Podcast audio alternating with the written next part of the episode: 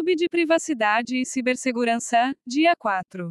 No dia 1 de outubro, o quarto encontro do Clube de Privacidade e Cibersegurança foi realizado com o tema Autenticação, Autorização e Certificação Digital, com nosso convidado João Vielend. João é do GRIS, Grupo de Resposta a Incidentes de Segurança, o FRJ e é da equipe Siga o FRJ.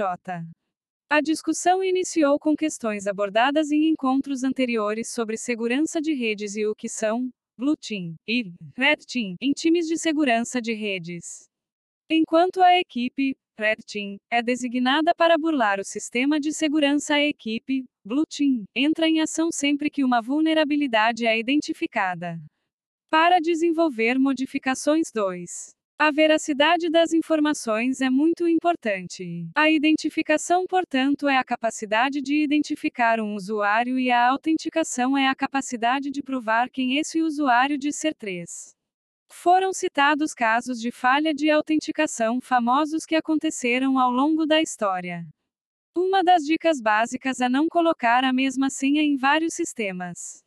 Pois fragilidades por senhas iguais são muito comuns. Para conferir se algum e-mail seu foi comprometido por uma violação de dados ou se a senha que você utiliza já foi exposta anteriormente em alguma violação de dados no mundo. Você pode verificar em Heavy Bin PWNED. Os protocolos de segurança foram relembrados e também como um site ou sistema pode ser vulnerável mesmo sem diretamente utilizar ou fornecer seus dados. Um exemplo disso é o Cross-Site Scripting XSS. É um tipo de vulnerabilidade de sites e aplicativos no qual uma pessoa consegue inserir scripts maliciosos que seriam confiáveis e usá-los para instalar malware e roubar informações sensíveis. 4. Pensando nisso, a Google criou um jogo sobre os erros de script XSS e pode chegar a pagar recompensas por descobertas de erros do tipo. E se você quer testar essas e outras vulnerabilidades? Para isso existe o Hack.me, um projeto gratuito, uma comunidade onde você pode criar, hospedar e compartilhar códigos de aplicativos da web vulneráveis para fins educacionais e de pesquisa. Quando pensamos em vulnerabilidade e identificações, esquecemos que atualmente muitas de nossas informações estão na internet e podem ser acessadas por meio do Google Hacking, que nada mais é que uma busca avançada Google, como por exemplo por correspondência exata. Cache, Entitle, Inel, Intest, Filetype e outros. Por isso é importante todos terem cuidado com as informações sensíveis compartilhadas. Foi abordado também como funciona as Cryptographic Hash Function. A função hash recebe uma mensagem de entrada e retorna uma sequência denominado valor de hash. Esta possui a propriedade de ser fácil executar um hash para qualquer mensagem ou dado. Ser difícil reverter um texto alfanumérico a partir de um determinado hash e pequenas modificações em uma mensagem criam diferentes hash 5. Além disso, já é possível encontrar locais que disponibilizam as traduções de HAS e HAS quebrados. O que significa que se um banco de dados em hash for maliciosamente acessado, existe a possibilidade desses dados não estarem mais protegidos.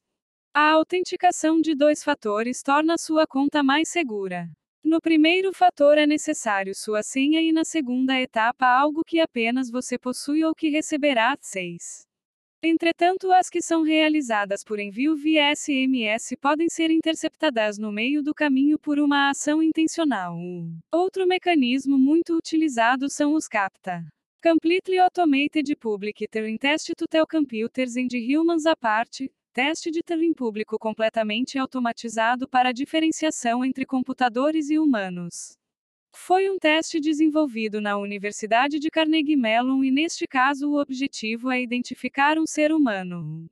É importante frisar que os modelos mais antigos estão defasados e já podem ser burlados por programação. Dessa forma, o indicado nesses casos de aplicação é manter sempre atualizado 7. Os cookies, por sua vez, geralmente possuem formato de texto e podem armazenar suas preferências como usuário, mas também seu login e senhas. Dessa forma, em computadores compartilhados, outros usuários podem acessar as páginas em que a senha foram registradas. 8. Além disso, o HTTPS pede a necessidade de autenticação por um órgão autenticador que certifique a identidade de um sistema. Por uma validade de tempo, essa informação pode ser acessada clicando no cadeado que aparece na barra de endereços. É comum que certificadoras sejam também certificadas evitando falsas certificações. Como é o caso da certificadora da Google, que você pode ver aqui. Mas como criar uma boa senha? Algumas dicas abaixo. Não use senhas em sequência, como por exemplo, senha 123.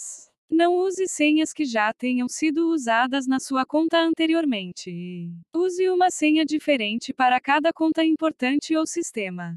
Você pode usar um gerador de senhas para criar senhas aleatórias. Use senhas mais longas. Evite senhas que possam ser óbvias para pessoas que conhecem você. Não use informações pessoais, apelidos. Inicias. Nome de filhos. Animal de estimação. Aniversários ou anos importantes e endereços. Não use palavras e frases como senha ou deixe-me entrar.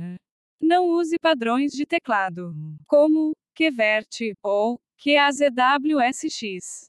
Se precisar anotar sua senha, guarde em algum lugar secreto ou trancado. Aos que não puderam estar fisicamente conosco, mas gostariam de saber um pouco mais, acompanhem as nossas mídias e as publicações com os resultados alcançados pelos participantes do Clube de Privacidade e Cibersegurança.